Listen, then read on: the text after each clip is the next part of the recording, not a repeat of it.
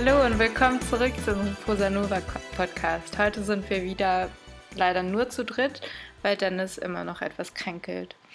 Ähm, ja, gute Besserung, Dennis. Ja, gute Besserung, Dennis. Wir vermissen dich. Ja.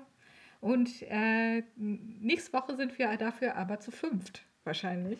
Das kündigen wir jetzt schon seit ungefähr sieben Wochen an, aber es wird nächste Woche tatsächlich der Fall sein. Und heute sprechen wir auch wieder über ein Buch, und zwar über welches? Hawaii von Jihan Ajar. ja. Das ist Teamwork.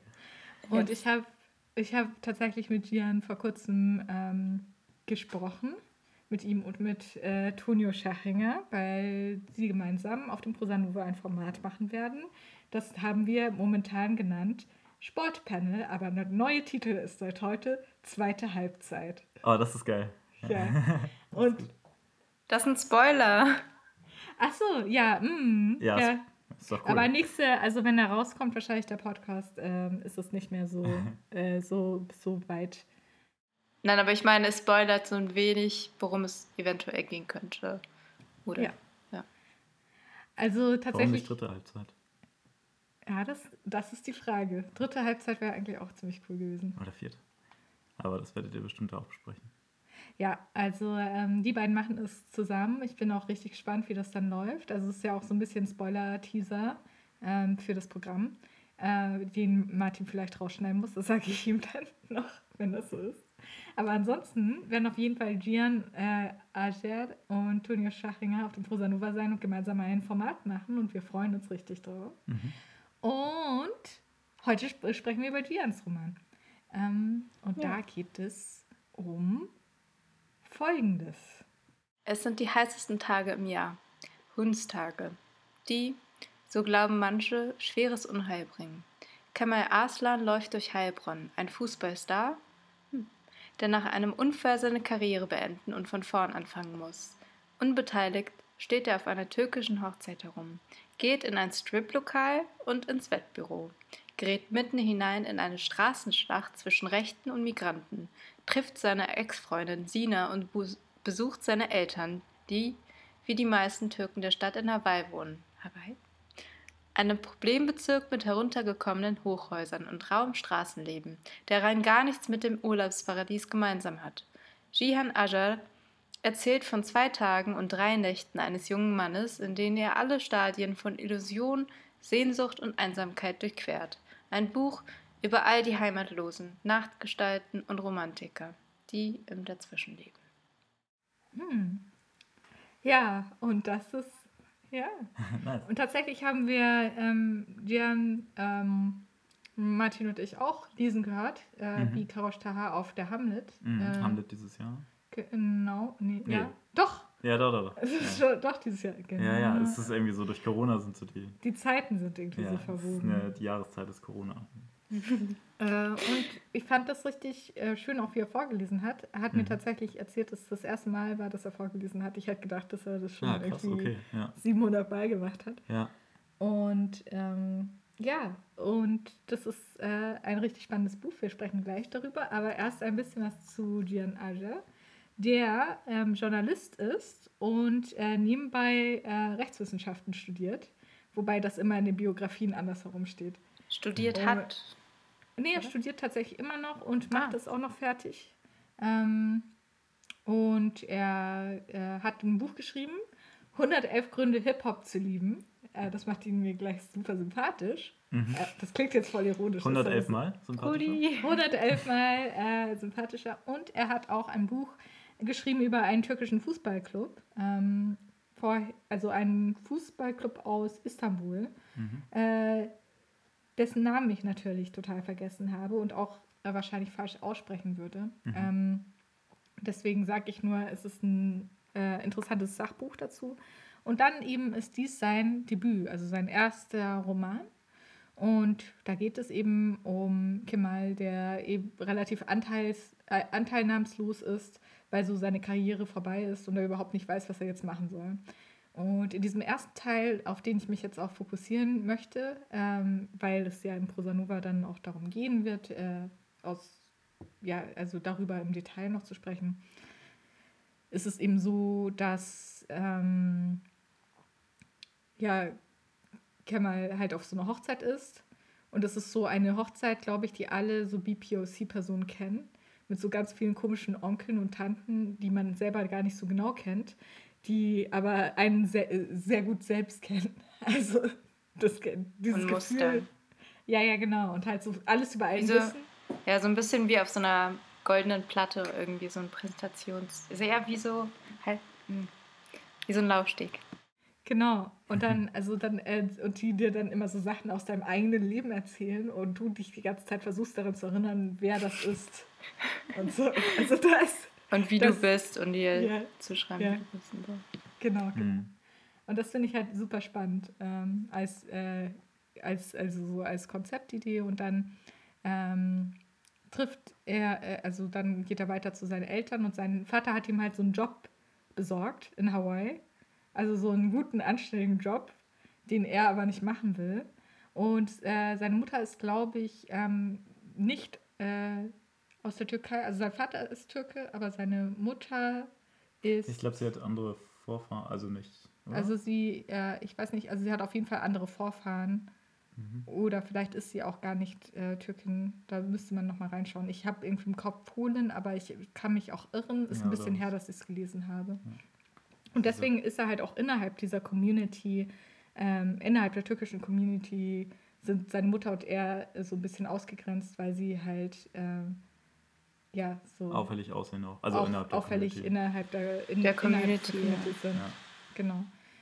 Und ähm, im Wesentlichen geht es eben darum, ja, was passiert denn eigentlich, wenn so am Anfang des Lebens schon so der große Traum vorbei ist und man sich irgendwie so neu, neu organisieren muss.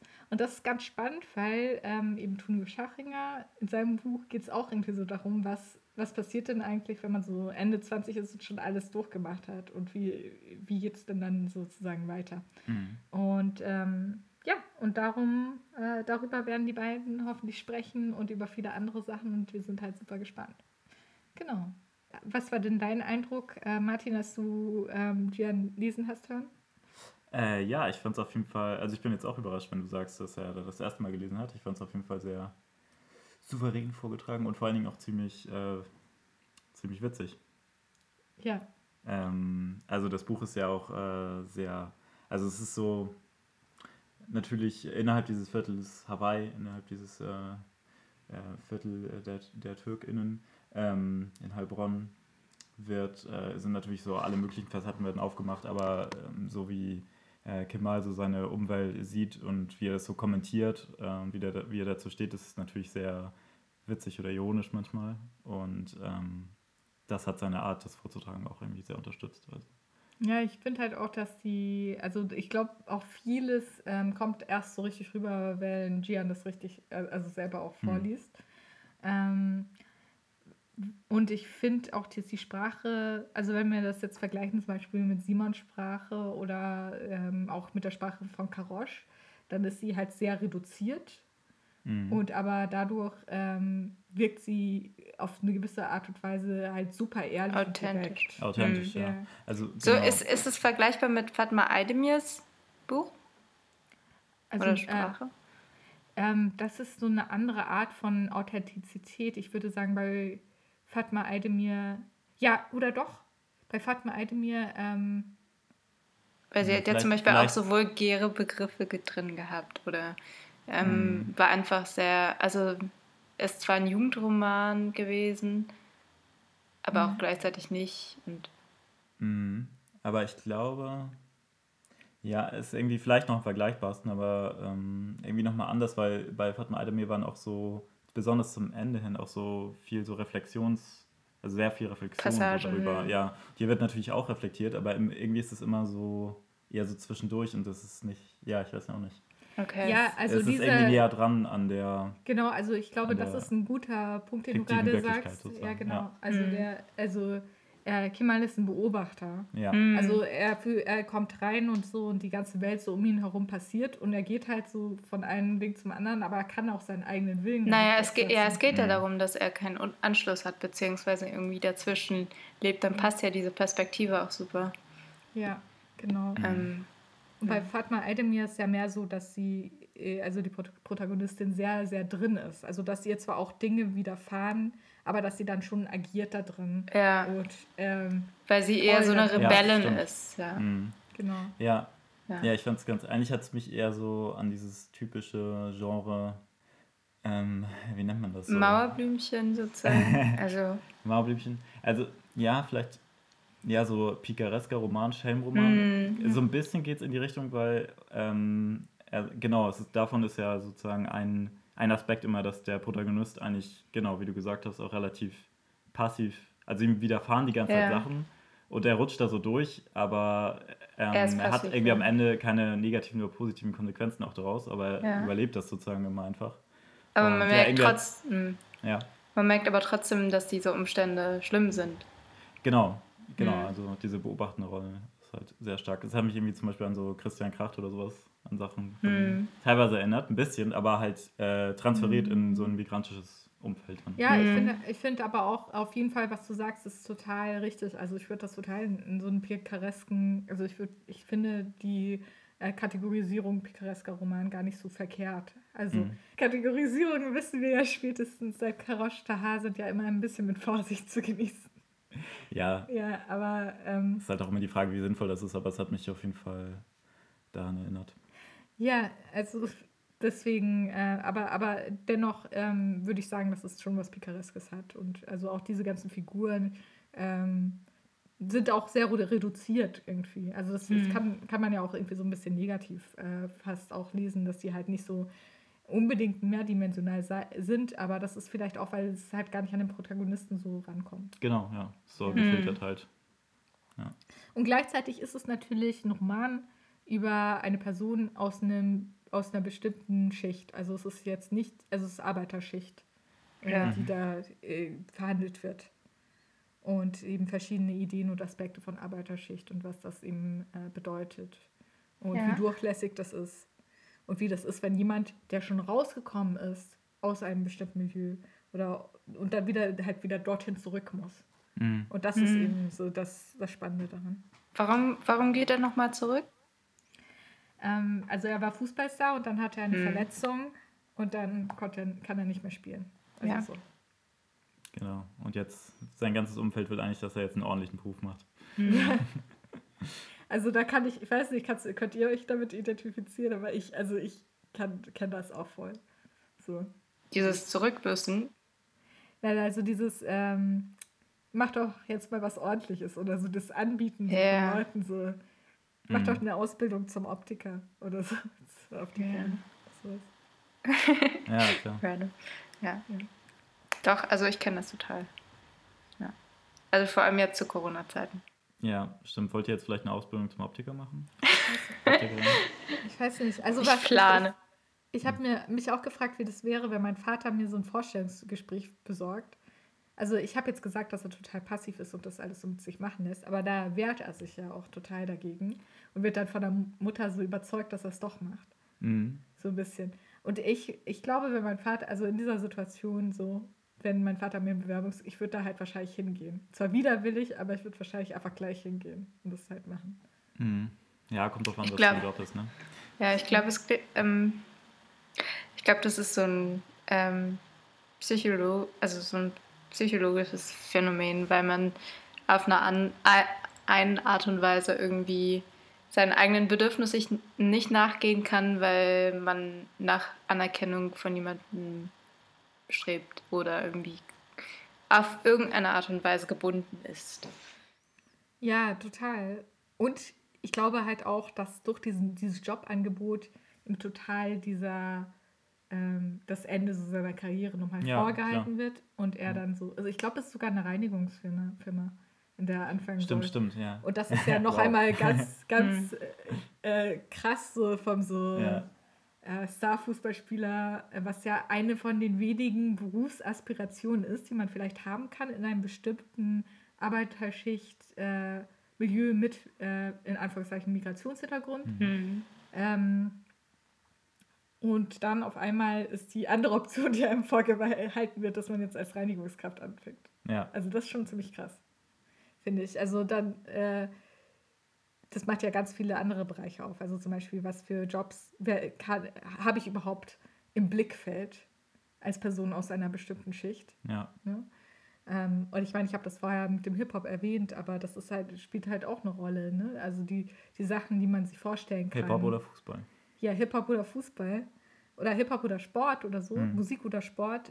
In, also in welchen Grenzen, in welchen Schranken man sich dann trotzdem auch bewegt. Also trotz der Freiheit, die man in einer Mehrheitsgesellschaft wie in Deutschland irgendwie genau. hat eigentlich. Genau. Ja. Wenn man dann denkt, okay, also diesen Job kann ich, also zum Beispiel äh, Polizeibeamter, diesen Job kann ich nicht machen oder wie auch immer. Mhm. Ja, oder, ja. Oder Psychologin sollte ich nicht werden oder so. Genau, genau. also so zum Beispiel, und dabei wäre es ja eigentlich gerade wichtig, dass man halt das Gefühl hat, man kann da reingehen oder ähm, dass man. Man gehört weiß, dazu, ja. ja. Ja. Und, und dass man eben auch weiß, dass es halt auch wichtig ist. Also gerade bei dem Beispiel, das du genannt hast, äh, mit der Psycho, also, also Psychologin, ähm, es wäre es ja gerade wichtig, dass mehr, es mehr BPOC-Personen gibt, weil ja es auch viele BPOC-Personen gibt, die einfach ähm, bestimmte, ein bestimmtes kollektives Trauma haben und äh, das, das ist leichter zu verarbeiten macht mit einer anderen BPOC-Person, die halt ja. diese ganzen systematischen Probleme eben ja. auch gleich so vor Augen hat. Mhm. Und ähm, Genau, und also was das halt mit einem macht, wenn die Eltern das überhaupt alles nicht als Option eben quasi sehen. Wie viel Energie man da reinstecken muss, wenn man zum Beispiel aus der Arbeiterschicht kommt. Also schon unabhängig von, okay, ich habe außerdem noch äh, weniger Sprachkenntnisse oder ich bin außerdem noch BPOC oder habe ein, ich mag das Wort Migrationshintergrund nicht. Ich glaube, das merkt man immer. Ich möchte das immer in Anführungszeichen setzen. Das ist ja auch sowas, was mhm. es eigentlich. Aber for lack of a better word, Migrationshintergrund. Ja hat. Ähm, unabhängig davon ist es ja schon super schwierig, wenn alle in deinem Umfeld diese eine, äh, so bestimmte Arbeiten machen. Dann denkst du, das ist das Einzige, was ich jetzt machen kann. Und ja. das Einzige, wo ich mich sonst noch repräsentiert für, äh, sehe, ist halt im Fußball und im Hip-Hop jetzt in Deutschland. Mhm. Genau. Dann ist es richtig schwierig, ähm, was anderes eben zu machen oder zu entscheiden, dass man was anderes macht, unabhängig davon, ob man äh, die das ist auch ein so richtig blödes Wort, Befähigung dazu hätte. So. Ja, die, ja. Bef ja, die Befähigung. Hm. Ja, es liegt natürlich daran, dass ähm, man seinen, seine nächsten Personen natürlich als Aspiration sieht und in dem Fall das ist, sind die ersten Menschen eigentlich, an die man sich hält, die Eltern und das sieht man ja auch generell in Familien, dass viel, oder früher war es zumindest so, dass ähm, viele Kinder die Betriebe der Familie übernommen haben und überhaupt nicht irgendwie drüber nachgedacht wurde, was man eigentlich sein möchte oder so oder was, was einen eigentlich tatsächlich interessiert. Ähm, und es hat natürlich einen wirtschaftlichen ähm, Überlebensfaktor für einen selbst, aber auch für die Familie. Und ja, das, ist, das sind einfach Sachen, die man denken muss. So. Ja, das äh, ist auf jeden Fall ähm, super wichtig. Und ich glaube, das wird eben auch in diesem äh, Roman auch mitverhandelt. Äh, und jetzt halt in Bezug auf Hawaii äh, bei Heilbronn, also in Heilbronn, was, was mir halt davor gar nichts gesagt hat. ja, das finde ich halt auch schon so super witzig, dass ja. einfach in Heilbronn spielt. Ich meine, das ist natürlich auch dem, ein, dem Autor ein vertrautes Umfeld wahrscheinlich. Ne? Aus, Kommt ja. aus Heidelberg. Aus Heidelberg. Na, nee, aus Heilbronn. Heilbronn. Aus Heilbronn. Ja. Ach so, aber er studiert ja, in Heidelberg, glaube ich. Okay, ja. Äh, ja, deswegen ist es wahrscheinlich naheliegend, aber es ist natürlich für alle Leute, die da nicht im Umfeld so. so. Wir sind immer super präzise Leute. ja, genau. Ja, also ich finde es auch total krass, dass es halt einfach so ein Viertel gibt, das Hawaii heißt und ähm, in Deutschland. Ja, das, ja, und das macht ja auch was mit der Topografie, also was mhm. du kennst als Ort oder als Umfeld oder was dir bekannt ist, äh, macht ja auch was mit dir als Person und mit deiner Biografie. Ja, ja, voll. Also das, ja, so ein bisschen, das spiegelt sich in der Seele ein bisschen wieder. Egal, ja. Spiegelt sich in deiner Seele wieder? Äh, in, generell in der Seele, dein so. Lebensumfeld und dein Umfeld so, natürlich ja. und auch wie du aufgewachsen bist und so. Also ich finde halt, ich, ich google das gerade halt Hawaii. Das ehemals verrufenste Viertel Heilbronns, die Bronx von Heilbronn. Ich muss sagen, Simone, Du gestikulierst schon so, als würdest du ein Rap. Einfach automatisch. Ja, ich dachte, also ich finde das, äh, Christophstraße in Heilbronn ist eine Wohn- und Geschäftsstraße im Norden der Stadt. Die Straße war lange Zeit verkehrsungünstig gelegen und gilt als sozialer Brennpunkt. Äh, das Quartier zwischen Christophstraße und Ellwanger Straße, genau, also ich meine, das ist halt umgangssprachlich die Bezeichnung. Ähm, Christophstraße und Ellwanger Straße trägt umgangssprachlich die Bezeichnung Hawaii. Ja, also im, äh, im Buch wird auch beschrieben, das dass es halt an diesem Graffiti liegt, das irgendwie am Eingang von, dieser, von dem Viertel ungefähr ist. Oder so Welcome to Hell ist und dann hat jemand das so durchgeschrieben, durchgestrichen und dann Hawaii daneben gesprayt. Mhm. Und irgendwie, also ich weiß nicht, ob das die richtige Geschichte ist, aber das wird da, ich gehe mal stark davon aus. Und Ja. irgendwie weiß auch niemand, wer das gemacht hat oder warum das überhaupt passiert ist, aber irgendwie wurde es dann so angenommen. Also ein, ein, ein dodgy Neighborhood sozusagen. Ja, also ich finde aber also diese Entstehung. Äh, das Heilbronner Hawaii-Viertel ist synonym für ein Anführungszeichen Viertel voller Drogen und Kriminalität. Es steht für die Zeit, als die Gegend ein Problemviertel und jeden zweiten Tag Polizei hier war.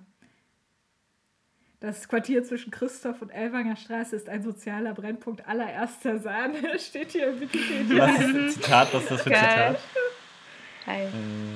Äh, Ist es ein Zitat? Ja, ja. Äh, Von Heilbronner Stimme. Thanks. Okay. Auch präzise. also ich möchte auch, also dieses, äh, die Bezeichnung ein sozialer Brennpunkt allererster Sahne, Ist das irgendwie? das äh, bisschen nehme ich jetzt auf in meinen Sprachgebrauch. Ja. Aber also einfach auch diese Betitelung, ähm, dass andere Leute so sind, das ist jetzt ein sozialer Brennpunkt und dass dann die Menschen kommen und sagen, nee, wir nennen jetzt aber dieses Viertel Hawaii, Hm. das finde ich halt richtig cool. Auch. Ja. Ja, als Idee. das erinnert mich so, also es ist halt wie so ein Euphemismus irgendwie oder sowas, ne? Oder Ja. wie eigentlich, ja, wie so Jena Paradies oder so. Ja.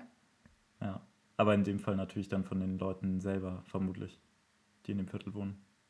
Hm. Ja, und also ich meine, wenn dieses selber sich so, so betiteln, äh, dann ist das ja auch eine gewisse Art von Emanzipation. Und eben auch ein ironisches Selbstbewusstsein, das ja, Ja. Leuten aus dieser, ähm, aus Ja. der Arbeiterschicht immer so verwehrt werden wird, als hätten die überhaupt keinen, also es wird ihnen ja verwehrt, dass sie selbst irgendwie so, ähm, Selbstbewusstsein haben sozusagen. ja, also im Sinne Also von, dieses, ja, ja genau, also im Sinne von Self, äh, nicht self-conscious, Con- self-consciousness, ja. Consciousness, ja, genau. Ja. Mhm. Also im Sinne von sich seiner Selbstbewusstsein. Also so halt irgendwie Wissen. Die Bez äh, ja, wer, wie sie gesehen Ja. werden oder so.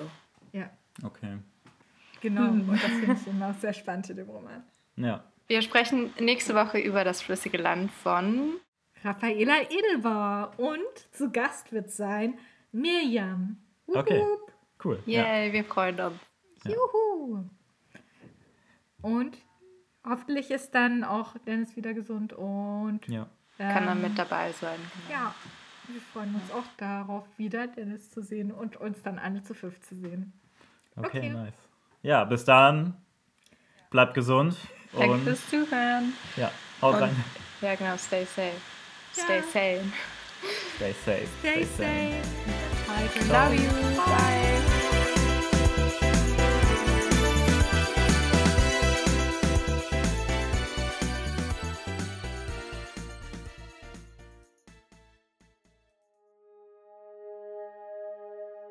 Und jetzt in den ersten Krieger. Den Arm am besten ganz hoch heben. Geflext halten das Bein. Ja. Ja. Und dann das Bein hochheben. Im nach unten gerichteten und bleiben. Auf den Füßen laufen. Die Füße stillhalten. Das Bein wieder heben. Und dann bis zur Brust tragen. So, beziehungsweise von der Luft tragen lassen. Dabei aber die muskuläre Spannung halten. Und dann die elektrische